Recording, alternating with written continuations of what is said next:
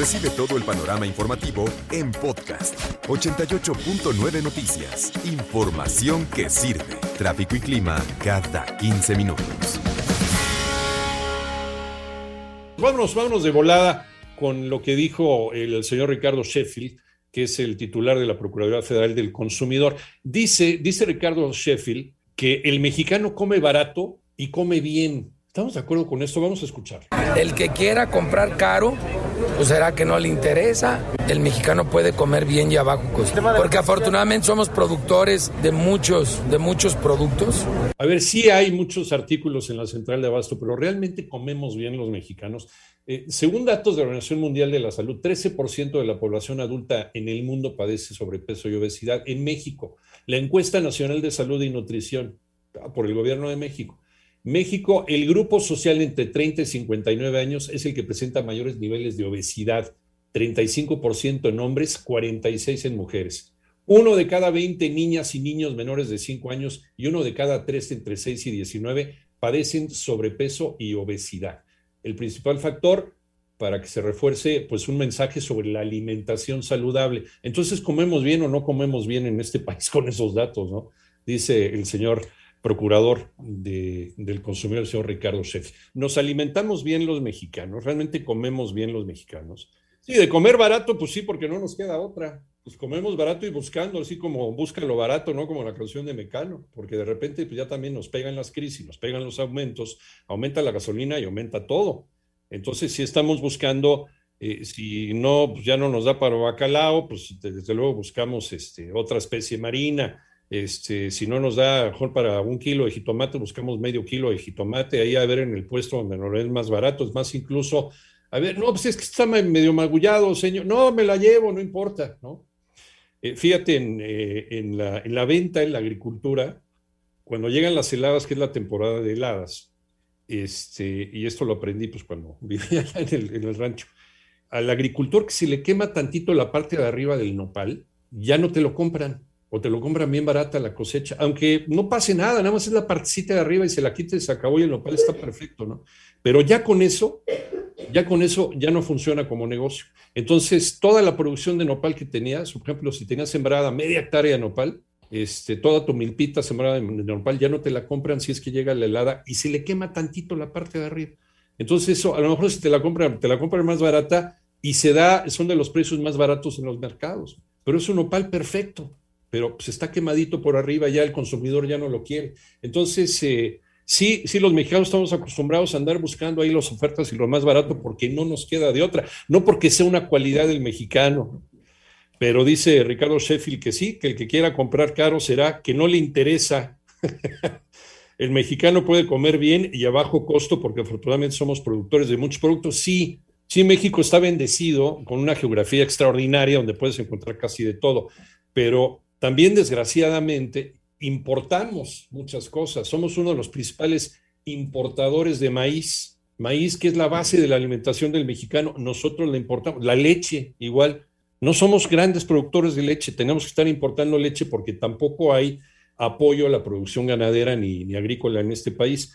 Dice, dice Ricardo Sheffield, hizo un recorrido por la central de abasto en Iztapalapa, ahí en, la, en Ciudad de México, en el marco del operativo Productos de Primera Necesidad. Dice que no se ha dado un incremento injustificado de precios, por lo que en promedio una familia de cuatro miembros gasta 746 pesos cada semana en la compra de los 21 productos de la canasta básica. También invitó a los consumidores a adquirir en centrales de abasto en el país la canasta básica. Vamos a escuchar tengo que señalar, son de los más cumplidos en la calibración, aparte de dar kilos de kilo, dan muy buen precio y eso lo estamos comprobando semana con semana a través de quién es quién en el precio de los 21 productos de la canasta básica. Y dice que los centros de distribución con los precios más bajos, la semana pasada de ese paquete de 21 productos fueron las centrales de abasto de Monterrey, Guadalajara, Iztapalapa y la de Villahermosa. También hace un llamado a los consumidores a comparar precios, a evitar aquellos proveedores que se pasan de rosca para que no se vea afectado su bolsillo. De acuerdo con esto, ¿no? Finalmente hay que estar buscando y también hay que estar denunciando que quienes acaparar o que quieren estar eh, retiquetando o abusando con los precios de los productos.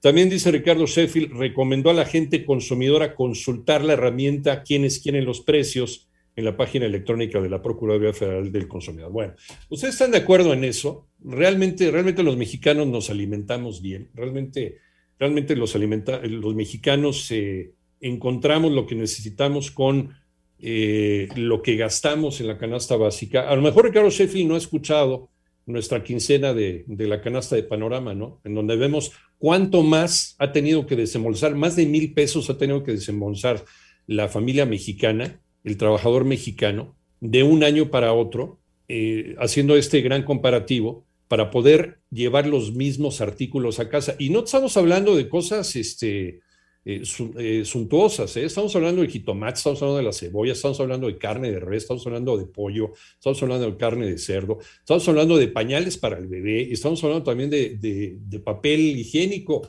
pues no que tampoco lo llevemos, ¿no? ¿Están de acuerdo ustedes con eso? Alex, Toño. Yo lo que sí te puedo garantizar, mi querido Iñaki, Alex, amigos del auditorio, es que en serio, de verdad, yo no me levanto todos los días pensando que voy a comprar lo más caro para poder comer.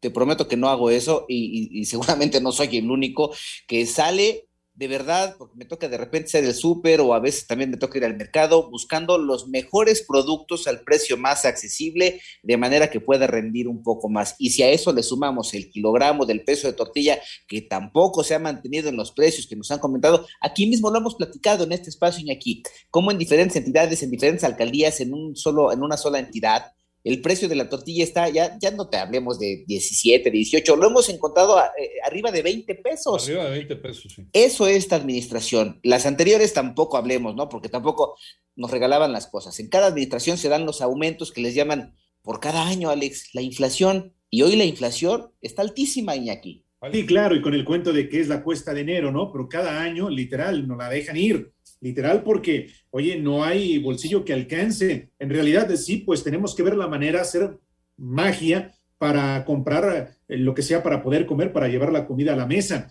Pero Iñaki Pepetoño realmente es preocupante. Lo que pasa es que yo creo que este señor jamás ha ido a hacer el mandado, jamás ha ido al mercado a comprar todo ello, porque sí, claro, también hay diferentes economías en los hogares, ¿no? En las casas, pero hoy la situación está muy complicada, Iñaki, porque ya no te alcanzan. Y bueno, pues tienes que hacer eso, ¿no? Pues a lo mejor esta semana no comimos carne, pues ni modo, no nos alcanzó.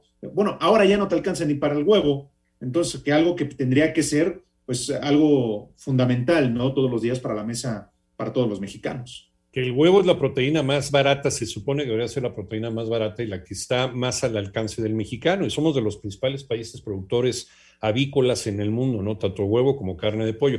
Y lo dijiste bien, es, yo creo que ese es el mal de los funcionarios, no solamente en México, sino en muchos lugares del mundo. No salen a la calle, no van a los mercados, van a los mercados para, porque le reciben la información, ¿no? De su gente y hacen la declaración, como en este caso Ricardo Sheffield. Pero ellos en su día a día, pues no van al mercado a buscar cómo está el jitomate, cómo está este, la cebolla, cómo está la papa, cómo está el kilo de carne de res.